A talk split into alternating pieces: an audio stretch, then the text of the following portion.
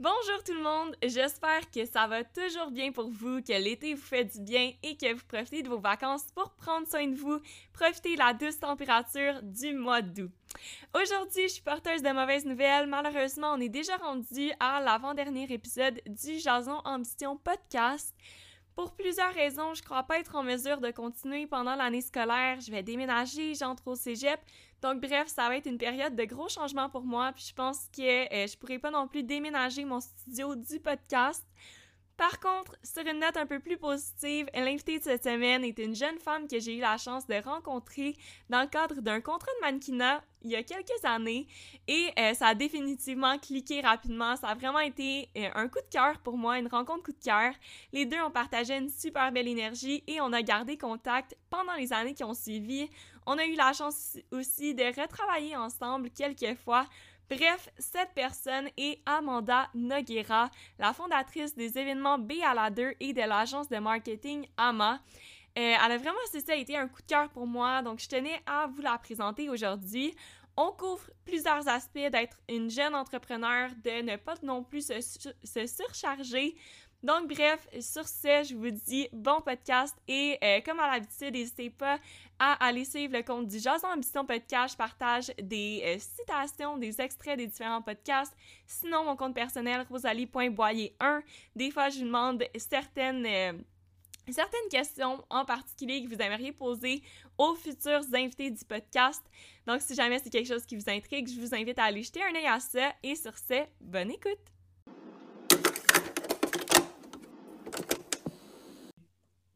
Allô, Amanda, ça va bien? Ça va super bien, et toi, Rosalie? Oui, ça va super bien. Donc aujourd'hui, je suis contente de te recevoir parce que tu es une entrepreneur que euh, j'ai eu la chance de suivre. Je sais pas si on dit entrepreneuse ou entrepreneur. Oui, mais... J'ai eu la chance de suivre un peu à travers ton parcours. On se connaît déjà depuis quelques années. On a eu la chance de travailler ensemble sur quelques contrats. Et depuis ce temps-là, je te suis euh, assidûment. Tu es vraiment une inspiration pour moi. Donc, il était important pour moi de te recevoir dans la série Entrepreneur du podcast. Tu es euh, fondatrice de l'entreprise B à la 2 et aussi de l'agence euh, de l'agence AMA, oui. Est-ce que tu peux nous expliquer un peu en quoi consistent ces entreprises-là, à quoi ressemble ton équipe, d'où t'es venue l'idée de les partir, etc.? Mhm. Euh, premièrement, je tiens à te remercier, Rosalie, pour l'invitation. Euh, je te retourne le compliment. Je suis à mon tour très inspirante et je vois aussi ton évolution depuis que j'ai commencé à travailler avec toi. Je trouve que tu as énormément évolué. Et pour euh, retourner à ta question, euh, oui, je suis propriétaire de B à la 2, mais surtout de Ama. Je dois avouer que c'est euh, mon bébé que j'ai depuis un peu plus longtemps. Donc, l'idée de partir Ama vient du fait que mes expériences antérieures en agence ont été très positives en général, mais j'ai aussi remarqué quelques quelques Quelques lacunes. Oui, quelques lacunes, je trouve que c'est un meilleur mot pour euh, dans le marché, en fait, mais surtout pour mieux répondre aux besoins des jeunes entrepreneurs. Je trouvais que là, tes services étaient très axés sur des entrepreneurs ayant beaucoup de moyens et ayant beaucoup de ressources, mais pas beaucoup pour les jeunes entrepreneurs. Et euh, on ne priorisait pas vraiment non plus le processus créatif. Il y avait des centaines de courriels qui étaient échangés. On n'arrivait pas vraiment à faire une image de marque qui était accès aux besoins du client. Donc, euh, j'ai lancé AMA, qui est une agence spécialisée en images de marque. Et puis, euh, c'est très créatif. Ça s'adresse vraiment aux, euh, aux créatifs, aux créatifs de ce monde, aux entrepreneurs de ce monde. Et puis, ça, c'est ça, c'est AMA. Et puis, B à la 2, c'est mon tout nouveau petit bébé que j'ai lancé depuis euh, février cette année. Et c'est encore dans, le, dans l'esprit de vouloir servir euh, les entrepreneurs d'ici en leur donnant des outils pour les inspirer, mais surtout redéfinir le mot entreprendre, qui, à mon avis, est très large. Donc, euh, j'ai envie un peu de défaire les tabous reliés à l'entrepreneuriat en disant que c'est juste l'homme blanc avec son veston bleu. Le mot entrepreneur est bien plus large. J'ai envie de montrer des nouveaux modèles féminins d'ici, euh, inclusif, euh, tout le kit à travers un événement qui se portera cet automne pour une première édition. Parfait. Puis dans le fond, quel a été le processus pour mettre en place ces entreprises-là? Est-ce que euh, début vous étiez plusieurs? Est-ce que finalement tu t'es bâti une équipe au fur et à mesure que ça grossissait? Comment ça s'est passé? Dans, dans, les deux cas, je suis seule. Donc, euh, j'ai lancé AMA euh, donc euh, l'année dernière, en septembre dernier. Et puis, je suis la seule fondatrice. Puis, je fais appel à différents pégistes à certains moments pour des besoins ponctuels, dépendamment de la grosseur du projet, du budget du projet. Mais à la base, en fait, si je peux faire un petit background sur, sur qui je suis, je possède un diplôme pour chaque aspect de l'image de marque. Donc, en communication, en marketing, j'ai aussi un diplôme en art visuel et j'ai une maîtrise en design. Donc, je suis un peu une femme à tout faire, je peux tout faire, mais pour certains besoins ponctuels, des besoins précis, je vais aller chercher des pigistes. Et puis pour B à la 2, je suis aussi seule. Euh, puis euh, je mange, d'une fois de temps en temps, je me je, de quelques experts euh, OK. Puis dans le fond, tu as glissé un mot un peu sur tes études, en quoi elles consistent, quel a été ton parcours scolaire? Oui, ben c'est un peu un parcours un peu commun, comme je dirais. Euh, je suis allée vraiment, j'ai suivi mon cœur et j'ai euh, décidé d'aller chercher un diplôme dans tout ce qui me passionnait. En fait, j'avais beaucoup de difficultés à passer un trois ans sur une seule matière, un quatre ans sur une seule aspect. J'avais envie de diversifier le plus possible mon parcours pour aller toucher à plein de choses. Et j'ai souvent eu le sentiment de me sentir imposteur. Donc, s'il y a des jeunes en ce moment qui m'écoutent qui disent ah, je suis dans mon programme, mais je me sens pas 100% moi-même là-dedans, c'est normal. Parce que je pense qu'on est, l'être humain est fait de différentes couches et différentes passions. Donc, il faut que tu suives ton instinct, il faut que tu ailles explorer différentes facettes. Donc, j'ai commencé par une technique en marketing que j'ai bien aimé, mais je trouvais qu'il manquait un aspect créatif. Et euh, j'ai après, j'ai fait une majeure en communication à l'UQAM. Puis là, j'ai découvert un monde un peu plus créatif, mais il manquait encore quelque chose. Donc, pendant mes voyages, j'ai découvert un peu plus euh, le monde créatif et je suis revenue euh, pour faire un certificat en art visuel. Je savais que je voulais pas être artiste, mais quand même, le monde, le m'intéressait beaucoup et j'ai terminé par une maîtrise en design. Puis pour moi, c'est le parcours qui, me reflète, c'est moi à 100 puis est-ce que c'était difficile au cours de tes études de trouver un équilibre entre les études, le travail, tout ça? J'imagine aussi que tu avais plein d'idées sur le côté que tu voulais euh, mettre en branle, des projets que tu voulais commencer. Est-ce que c'était difficile pour toi de gérer les deux en même temps? Bien, je pense que c'est, comment, je le dis souvent que la créativité est un peu un couteau à double tranchant. Puis, euh, je pense que c'est une de mes plus grandes forces titre d'entrepreneur, c'est que euh, je suis très intense dans la vie. Donc, je fais rien à moitié. J'ai toujours été à l'école à temps plein, j'ai toujours travaillé à temps plein. J'avais plusieurs emplois aussi et j'avais des projets personnels aussi. Donc, j'ai toujours été très carriériste, très. Euh, j'ai pas peur du, travail, en fait. J'ai toujours vraiment énormément travaillé. Donc, oui, pour répondre à ta question, ça n'a pas été facile parce que c'est de dire, bon, où mettre ma priorité, mais je ne me suis jamais privée de faire quelque chose. Je me suis toujours dit que le manque de temps est une excuse. Il faut juste trouver la façon s'organiser et savoir où mettre le temps. Qu'est-ce qui est prioritaire pour toi? Est-ce que ça vaut réellement cette. Euh, mais au fil du temps, j'ai appris à, mieux gérer mes, choses et prioriser les choses que je, me passionne réellement. Mais non, ça peut être facile. Mm-hmm. Puis encore aujourd'hui, est-ce que tu as mis en place certaines techniques pour mieux gérer ton temps, pour mieux t'organiser que tu voudrais partager avec des jeunes entrepreneurs? Oui, ben, je pense qu'il ne faut, pas, il faut pas se priver. Il faut, euh, faut pas se dire il faut que j'éteigne euh, ma flamme créative. C'est pas du tout ça. C'est vraiment juste de prioriser les choses qui vont réellement te rapporter à long terme. Donc, et qui sont vraiment en lien avec qui tu es. Donc, euh, souvent, on a des merveilleuses idées. Il faut trouver une technique, en fait, pour nourrir cette créativité-là. Donc, les mettre à quelque part à chaque fois que tu en as. Et une fois par mois, je m'assois et je me dis, bon, quel projet je peux m'attaquer, qu'est-ce qui vaut la peine que je m'attaque et quel projet. C'est pas de dire que tu vas jamais les faire, c'est peut-être juste dans un autre moment qui sont qui est peut-être plus opportun. C'est vraiment ça. Donc, c'est juste ce que je donne comme conseil, c'est de pas prive-toi pas. Fais juste te trouver une technique pour les mettre à quelque part et trouve, respecte le fait que tu vas le faire juste une fois par mois et essaie de le faire un à la fois aussi, projet, parce que c'est là que tu as tendance à, à perdre l'équilibre. C'est quand tu essaies d'en faire trois à la fois. Est-ce que ces techniques-là sont en quelque sorte dérivées de certaines erreurs que tu as faites, que tu t'es rendu compte que pour ta santé mentale, c'était peut-être pas ce qui était le meilleur? Est-ce que encore à ce jour, tu trouves qu'il y a du travail à faire de ce côté-là ou c'est vraiment comme tu as, développé tes techniques puis maintenant tu es plus à l'aise de, de travailler à ta façon? J'adore ta question, puis je vais répondre de la façon la plus authentique possible en effet, ça a été euh, beaucoup d'erreurs que j'ai faites qui m'ont coûté très cher au niveau de ma santé mentale. Euh, j'ai passé proche d'un épuisement en toute vérité euh, très récemment, en fait. en fait, quand j'ai ça a été quand j'ai lancé BALA 2. Euh, BALA 2 a, pris énormément d'importance très rapidement. Et c'est au même moment où est-ce que Amma prenait son envol. Donc, ça a été la gestion de la croissance de ma première entreprise avec l'arrivée d'une nouvelle entreprise qui a pris beaucoup trop d'importance pour. je me disais au début, quand j'ai commencé à balader, que ça allait être un peu un projet de cœur que j'allais faire à temps perdu. Puis, euh, j'allais accorder peut-être un 5 heures par semaine. Puis, finalement, je me suis laissée emporter par l'émotion puis par euh, la passion qui, que j'avais envers ce projet-là. Puis, c'est devenu vite un projet à temps plein. Mais à moi, j'ai des clients, j'ai beaucoup de demandes. Donc, c'est les deux à temps plein seuls qui ont poussé à faire un. J'ai vraiment pas été loin d'un épuisement. J'ai été juste à temps chercher de l'aide, justement, mentale pour savoir où m'arrêter. J'ai décidé de reporter l'événement qui devait se passer cet été à cet automne pour me permettre de respirer un petit coup et me. Mais en fait, vraiment me focaliser sur Anna parce que c'est à la base le projet sur lequel euh, je, m'étais investie le plus jusqu'à présent. Mais oui, c'était des erreurs.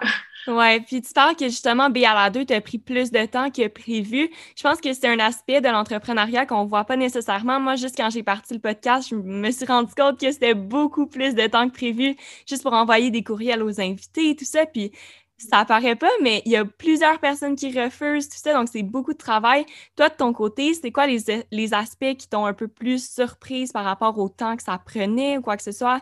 La planification d'événements, c'est quand même quelque chose de, de gros, donc j'imagine que c'était surtout ça. C'était quoi les étapes, justement, qui t'ont euh, surprise? J'avais travaillé en événementiel, j'ai travaillé pour, euh, pour, une grande entreprise qui s'appelle C2 auparavant, j'étais dans le volet marketing, puis euh, c'était, je pensais avoir assez d'outils pour faire un événement de la sorte, mais j'ai réalisé que euh, faire un événement de A à Z n'était pas seulement de Ah, j'ai travaillé en événementiel, en côté marketing, il y avait beaucoup plus d'éléments. Et je pense que ce qui m'a coûté le plus cher, c'est vraiment le manque de ressources humaines. Euh, vraiment, le plus gros défi que je fais face dans mes deux entreprises, c'est trouver des talents qui sont loyaux et qui sont fiables. C'est un défi. Mm-hmm énorme. J'ai énormément de difficultés à trouver des alliés qui m'accompagnent à long terme. Et euh, c'est ça qui euh, c'est ça qui a fait en sorte que je me suis épuisée, c'est que devoir tout faire, c'est pas que je savais pas le faire, c'est fallait tout que je fasse seule. C'est surtout de pouvoir déléguer les tâches, puis euh, après que ce soit une, quantité de travail moins élevée individuellement. Puis justement, par rapport aux invités de B à la 2, j'avais vu un petit peu les invités. Qu'est-ce qui caractérise un bon invité pour les conférences, pour les rencontres, pour ce, type d'événement-là? C'est quoi les valeurs que tu veux prôner à travers ces événements-là? Bien, j'aime bien la question parce que, en fait, ce que je désirais faire avec BALA 2, c'est, je trouve qu'il y a énormément de conférences, mais toutes les conférences finissent par se ressembler. Entre autres, quand, quand je pense à ces deux, c'est super le fun, c'est vraiment innovateur, mais ça s'adresse mainly to males, ça s'adresse vraiment à des gens qui ont beaucoup de sous aussi. Donc, au niveau de mm-hmm. ressources, c'est ça, j'avais envie de faire quelque chose pour les jeunes, par les jeunes, un peu comme j'avais en ambition. Puis, j'avais envie de, de, montrer des nouveaux modèles. C'est vraiment ça. C'est, c'est peut-être pas la personne à qui tu penses quand tu penses entrepreneuriat. Je voulais pas aller chercher le chef d'entreprise qui a 15 ans d'expérience. C'est pas du tout ça. J'avais envie de montrer aussi le côté créatif de l'entrepreneuriat parce que pour moi, être être entrepreneur, c'est vraiment le mélange entre être un créatif puis être une femme ou un homme d'affaires. Donc, ce mélange-là, ces deux mondes-là ne sont pas assez mis de l'avant, à mon avis. Donc, BALA 2, c'est la célébration de la créativité et de l'entrepreneuriat québécois par des jeunes pour des jeunes. C'est vraiment ça la mission de BALA 2. Donc, je suis allée chercher des invités qui c'est ça, que tu ne penses pas à ça au début. Puis je leur ai demandé de nous parler de quelque chose qu'ils n'avaient jamais abordé auparavant. Donc, je n'avais pas envie que Jess vient nous parler de pop. J'avais pas envie qu'Alexandre Champagne vienne nous parler de photo. J'ai poussé plus loin le processus, processus créatif d'aller chercher qu'est-ce que tu as envie de dire à la future génération d'entrepreneurs et pourquoi. C'est ça qui est différent avec Berladé. Mm-hmm. Puis toi, qu'est-ce que tu as envie de dire à la prochaine génération d'entrepreneurs? J'ai envie de dire que si euh, tu ne te trouves pas dans une petite case, crée-la j'ai envie de dire que si tu ne trouves pas de repère, si tu ne trouves pas une façon de faire, puis que les gens te disent non, c'est pas la façon vas faire, who said qui a dit que c'est la façon dont tu dois le faire? Et pas peur de dépasser les limites de ce qui a été créé. Et pas peur de défier euh, les règles. Et pas peur de, de, de, de, te poser des questions. Est-ce que c'est réellement la meilleure façon de faire? Puis, et pas peur de mettre ton pied à terre et d'essayer de, le faire de la nouvelle façon, même si tu te plantes, comme moi je me suis plantée avec la première émission. Moi, je ne le vois pas comme un échec. Je vais revenir en force, mais pour le moment, je vous garantis que c'est vraiment avec Amma que je suis en train d'innover puis évoluer. Puis euh, Balado va venir dans un deuxième temps, mais Amma en ce moment prend son envol, puis c'est incroyable. Mhm. Puis c'est beau à voir aller aussi parce que tu as beaucoup de talent. Puis moi, je trouve que justement, tu mérites de tellement travailler fort. Puis tu es une jeune femme vraiment inspirante dans le domaine. D'ailleurs, justement, tu parlais que la majorité des conférences ou des, des représentations sur l'entrepreneuriat étaient surtout dédiées à des hommes. Est-ce que tu trouves que c'est important justement de représenter la femme dans le domaine? Est-ce que tu trouves qu'il y a encore une lacune de ce côté-là? Jeune femme, oui j'ai l'impression qu'il y a beaucoup, ben, il y a des femmes et une représentation féminine, puis je pense que je, me, je me tirais une balle dans le pied à dire que c'est égal. En ce moment, je trouve pas que c'est égal, je trouve qu'il y a beaucoup plus d'hommes. Puis on donne une place beaucoup plus importante à l'homme aussi, je trouve euh, trop importante que celle de la femme. Et jeune femme, entrepreneur, immigrante, j'en vois pas de modèle. J'en vois pas du mm. tout. Donc, euh, j'ai envie j'ai envie d'aller chercher ces femmes-là. Je suis moi-même immigrante, puis j'avais envie d'avoir ces modèles-là. Puis c'est pas du tout une critique. Moi, le Québec m'a accueilli à bras ouverts, puis j'ai envie d'inspirer les femmes immigrantes de dire Hey, tu as ta place au Québec, puis le Québec, va t'accueillir de la bonne façon. Mm-hmm. Puis justement, au niveau plus personnel, à quoi ressemble ton parcours? Tu es arrivé au Québec à quel âge, tu sais? Donc, je suis arrivée au Québec, j'avais 10 ans, euh, avec ma mère et mon frère. Et puis, euh, c'est ça, j'ai appris le français ici. Euh, je suis allée à l'école en français et en anglais. Et puis, donc, français pour le secondaire. Ensuite, j'ai fait mon cégep en anglais. Puis, j'ai voyagé aussi beaucoup. j'ai fait, j'avais comme défi de faire 21 pays pour mes 21 ans. Puis, c'est ce que j'ai accompli. Donc, il y a quand même un parcours assez peu commun, mais je si je peux trouver le fait conducteur dans tout ça, c'est vraiment la passion. Ce qui est la définition, le nom de ma compagnie. Ama, ça veut dire aimer dans ma langue maternelle. Donc, euh, tous mes choix de vie ont toujours été réfléchis à mes passions. Mhm. Ben, c'est beau à voir, c'est une belle histoire. Puis c'est le fun aussi de voir que tu représentes cette communauté-là parce que justement, il n'y en a pas beaucoup en ce moment. C'est vraiment beau à voir. Donc, justement, on a parlé justement que tu avais étudié en français, en anglais. Euh, dans quelles institutions tu as été, mettons, au secondaire? Est-ce que tu avais une option, en, une option plus créative? Est-ce que tu as été en danse? À partir de quel moment tu as développé un intérêt justement pour ton métier? Mm-hmm. Euh, ben, honnêtement, je suis euh, ben, déjà au, primaire, j'ai pris la année en immersion, donc en anglais. J'ai toujours un intérêt envers absolument apprendre le français, oui, mais l'anglais aussi. Puis euh, le français, je suis allée au collège chez Jean Viennet, puis euh, on avait ce qu'on appelait des PAC, donc des périodes d'activité quotidienne. Euh, deux fois par semaine, c'était plus artistique, puis trois fois par semaine, c'était plus sportif. Mais pendant les deux fois par semaine, justement, on touchait beaucoup à l'art, la créativité, tant que ce soit le, le, scrapbooking, la danse, tout ça. Et au secondaire, je faisais beaucoup d'arts martiaux aussi. Donc, j'ai développé vraiment une une rigidité et une espèce de, discipline à travers les arts martiaux qui m'aident encore énormément aujourd'hui. Sinon, ben, la, la, la, danse, j'ai eu une bourse aussi où est-ce que à l'école de Louise Lapierre, je faisais euh, de la danse euh, trois fois par jour pendant tout mon wow. Oui, vraiment. Puis euh, j'ai eu la chance aussi avec l'école de chorégraphie, beaucoup, beaucoup de spectacles. Le, le, le, dernier spectacle de mode, défilé de mode, j'ai tout chorégraphié. Un parcours vraiment axé sur la danse et le sport pendant mon secondaire. Puis j'ai commencé à développer l'envie de l'entrepreneuriat quand j'ai commencé le cégep à Dawson. Euh, parce que je me sentais imposteur. Je sentais que j'avais pas ma place. Je me disais, euh, il y avait beaucoup de valeurs dans le marketing qui reflétaient peut-être moins à ce que je recherchais. Je me disais, j'ai pas envie de vendre quelque chose à quelqu'un qui n'en a pas besoin. J'ai quand même, j'ai beaucoup de difficulté à pas finir quelque chose que j'ai commencé. Donc, j'ai quand même fait mon trois ans. Puis après, je suis allée à l'UQAM en communication. Puis là, ça s'est vraiment confirmé parce que justement, je me voyais moins travailler en agence. Je, je trouvais pas ma place nulle part. Je me disais, faut que je la fasse, ma place. faut que j'allais faire des stages. J'ai travaillé gratuitement pour tellement d'entreprises. J'ai travaillé comme une folle pour vraiment prendre un choix qui était censé pour moi être important d'aller essayer des choses. Euh, j'ai eu, honnêtement, mon CV, je pense qu'il fait trois pages, tellement j'ai essayé beaucoup de choses. Puis après ça, j'ai continué à l'UQAM en visuel, puis j'ai eu un coup de cœur pour l'UQAM, assurément. C'était une université incroyable, puis j'ai fait la maîtrise aussi à l'UQAM. Puis à quoi ressemblait la jeune Amanda? Est-ce que tu étais une euh, jeune fille insécure? Est-ce que c'était difficile pour toi ou tu étais plus extravertie? Tu étais confiante? si tu pouvais lui parler, tu lui dirais quoi? Euh, euh, ben non, elle n'était pas. elle n'était pas insécure. Je pense que c'est rare que je l'entends. Elle n'était pas du tout. Je pense que j'avais, j'avais tellement pas froid aux yeux. J'avais tellement pas peur de m'imposer et d'aller chercher mes, mes opportunités. Mais qu'est-ce que je lui dirais, c'est tu n'as pas besoin d'en faire autant. Tu n'as pas besoin de faire, tu pas besoin d'avoir un travail à temps plein en même temps que d'aller à l'école. Concentre-toi sur faire juste une chose à la fois.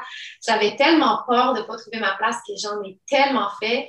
Puis, j'avais pas de bouton stop. Euh, mm. puis, ça fait en sorte que les jeunes de mon âge, ben, ils allaient fêter, ils sortaient et moi, je travaillais tout le temps.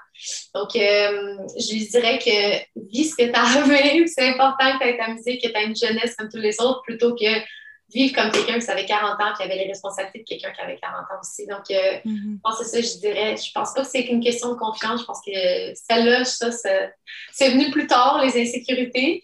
Mais quand j'étais jeune, c'était surtout comme you need to stop à un moment. Vraiment.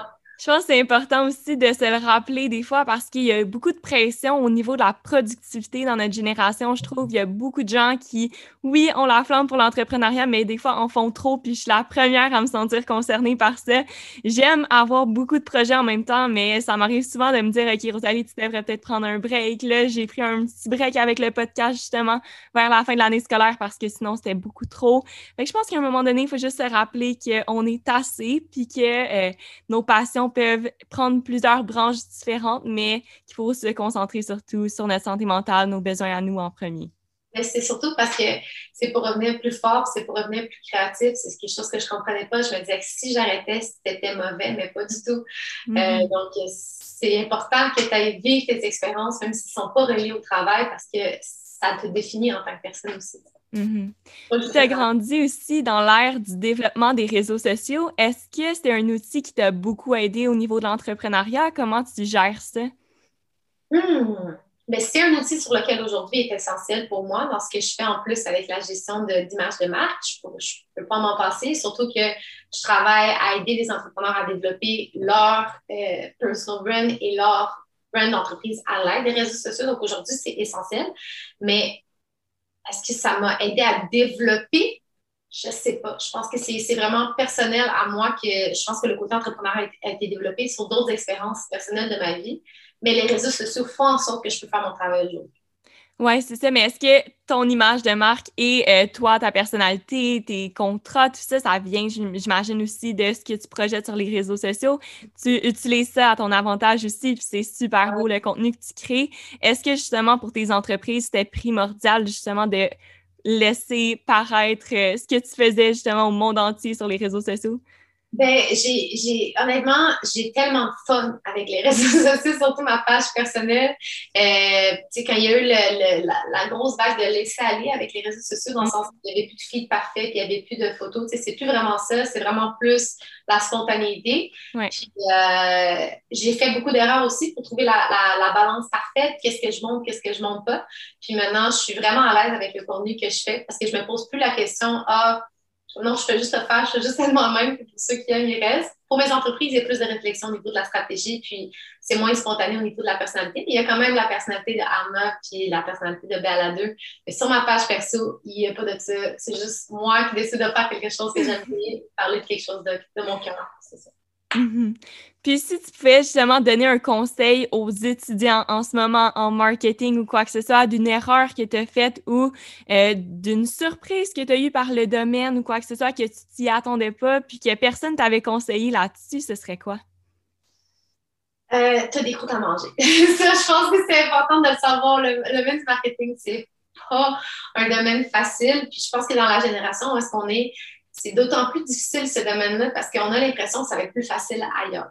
Je te dis tout de suite, pour l'avoir fait à plusieurs reprises, ce n'est pas, c'est un domaine qui va extrêmement vite, ça pardonne pas, c'est pas quelque chose qu'on dit souvent. On dit que le domaine marketing, c'est super créatif, c'est c'est super libérateur, c'est aussi, mais c'est un domaine aussi très compétitif, extrêmement compétitif, parce que la pression, elle est réelle et euh, c'est normal de passer par la période où est-ce que, ouf, je sais pas trop euh, où commencer, quoi faire, c'est beaucoup de stress, donc euh, c'est normal. C'est ça que j'ai à dire aux étudiants en marketing. Va faire, fais tes preuves et pas peur de travailler très fort, de donner plusieurs, de, de vraiment montrer que tu aimes ça parce que la réalité, est-ce qu'il y a beaucoup d'appelés, peu d'élus en marketing? Là? Euh, justement, j'ai fait une offre euh, récemment dans.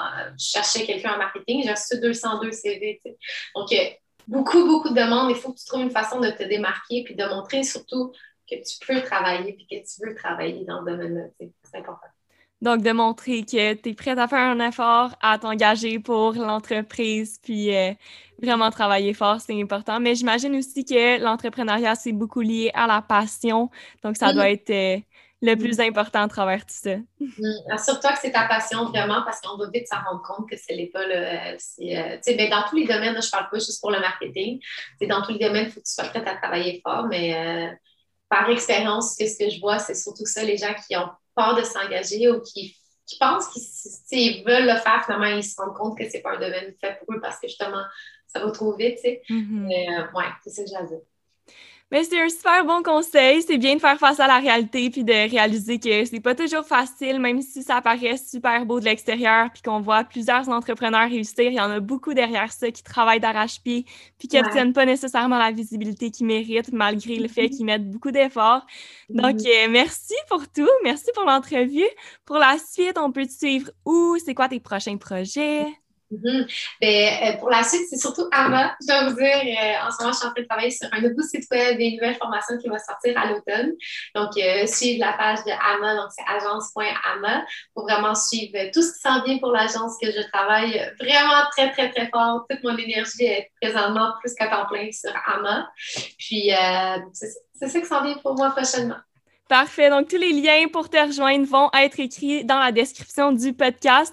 Merci d'avoir accepté mon invitation. Je savais que ça allait être euh, de super beaux mots. Comme d'habitude, tu t'exprimes super bien. Puis, on voit que tu as un beau background dans le domaine. Donc, euh, merci. Oui, l'invitation se voit très bien. Bye. Bye.